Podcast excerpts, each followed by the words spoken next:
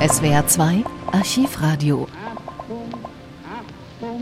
Am 29. Mai 1953 stehen erstmals zwei Menschen auf dem Gipfel des Mount Everest, der neuseeländische Bergsteiger Edmund Hillary und der nepalesische Sherpa Tenzing Norgay.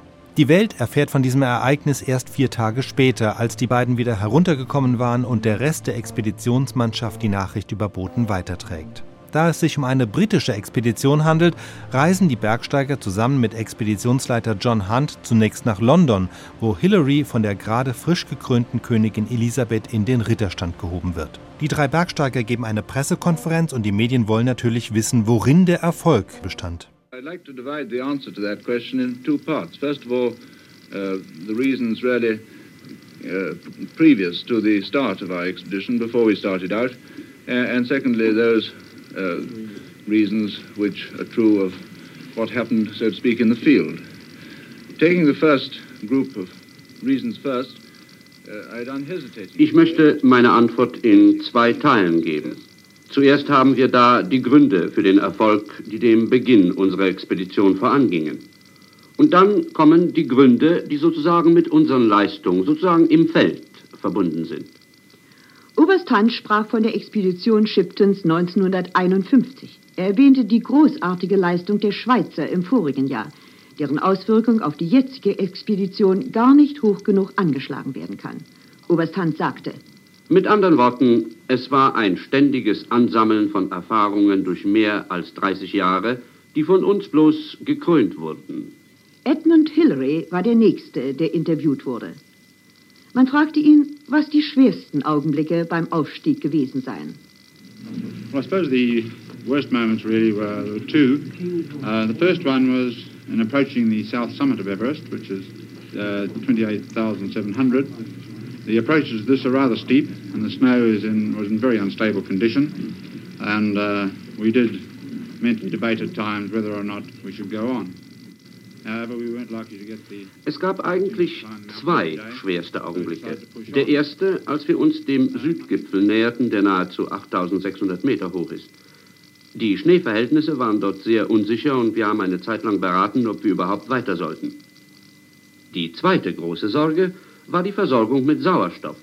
Als wir auf der Spitze waren, hatten wir große Besorgnis, wir könnten mit dem Sauerstoff beim Abstieg nicht auskommen. Und glücklicherweise kamen wir damit aus. Auf die Frage, was für Gefühle und Gedanken Hillary auf dem Gipfel gehabt hätte, sagte er. Es war vor allem ein Gefühl der Erleichterung, dass wir oben waren. Nachher, glaube ich, machte es uns ungeheuren Spaß. Alle unsere Empfindungen waren aber wegen des Mangels an Sauerstoff ein wenig abgestumpft. Erst als wir unten waren, konnte ich persönlich mehr empfinden. Und nun kam der schwierigste Teil dieses Empfangs. Schwierig deshalb, weil Tiger Tenzing nicht gerade fließend Englisch spricht und der Dolmetscher wiederum im Dialekt Nepals und in Hindustani nicht ganz beschlagen war. Mit Hilfe von Oberst Hunt kam aber dann doch ein Dreigespräch zustande. Auf die Frage, was Tenzing nun empfinde, nach 20-jährigen vergeblichen Versuchen, den Gipfel zu ersteigen, erklärte der Sherpa. He's very happy.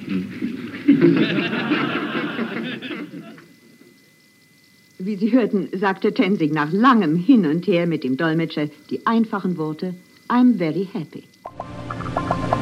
Anschließend kehrt Sir Hillary wieder zurück nach Neuseeland, wo er noch einmal von Walter Schäuble interviewt wird, einem Mitarbeiter des Südwestfunks. Und nun stellen wir Ihnen in einem Bericht, der über eine Entfernung von rund 20.000 Kilometern zu uns gelangte, eine prominent gewordene Persönlichkeit vor, Sir Edmund Hillary, den Bezwinger des Mount Everest. Jetzt ist er von England auf dem Wege in seine neuseeländische Heimat in Australien eingetroffen und auf dem Flugplatz in Sydney hatte unser Mitarbeiter Walter Schäuble Gelegenheit, mit ihm zu sprechen.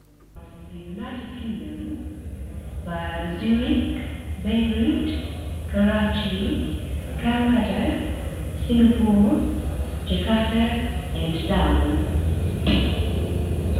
und kurz nachdem seine Ankunft über die Lautsprecher des Flughafens bekannt gegeben worden waren, wurde ich diesem großen Sportsmann als deutscher Rundfunkreporter vorgestellt.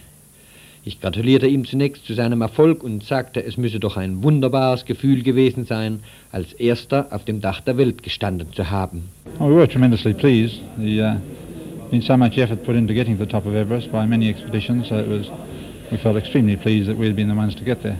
Wir waren natürlich außerordentlich glücklich, als Erster auf dem Gipfel des Mount Everest angekommen zu sein, gab er mir zur Antwort. Auf meine Frage, was denn so seine Gedanken gewesen wären, als er die britische Flagge und die der UNO und Nepals auf dem höchsten Gipfel der Erde pflanzte, erwiderte er. And what were your thoughts when you finally planted the British flag and the flag of the United Nations? Oh, I think we were very tremendously pleased to be there, but we were jolly keen to get down again. Wir waren natürlich überglücklich, dass wir es geschafft hatten. Wir waren aber ebenso froh, als wir wieder herunterklettern konnten.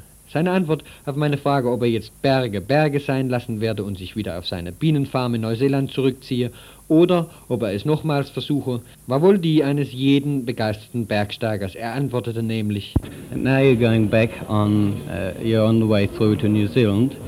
Uh, will you be settling down there or will the call of the mountain call you again? Oh, we're hoping to go back to the Himalayas again next year to attempt Makalu, which is about 20 miles east of Everest.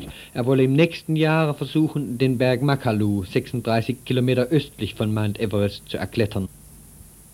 Als ich dem Bezwinger des höchsten Gipfels der Erde am Schluss meines Interviews in Ihrem und im Namen der deutschen Bergsteiger gratulierte, erwiderte er, Now that you go back again, uh, may I again congratulate you on your marvelous achievement and I feel sure also on behalf of all the German public listening and the mountaineers of Germany. Thank you very much indeed, Edmund Hillary. Vielen Dank. Aber auch er wolle nicht versäumen, seine Glückwünsche den deutschen Bergsteigern zu übermitteln, die den Naga Parbat bezwungen hätten. Wir, die Mitglieder der Mount Everest-Expedition, so fuhr er fort, betrachten die Besteigung des Naga Parbat durch die Deutschen als einen der größten Erfolge in der Geschichte der Bergsteiger und haben uns aufrichtig gefreut, dass ihre Anstrengungen mit Erfolg gekrönt waren.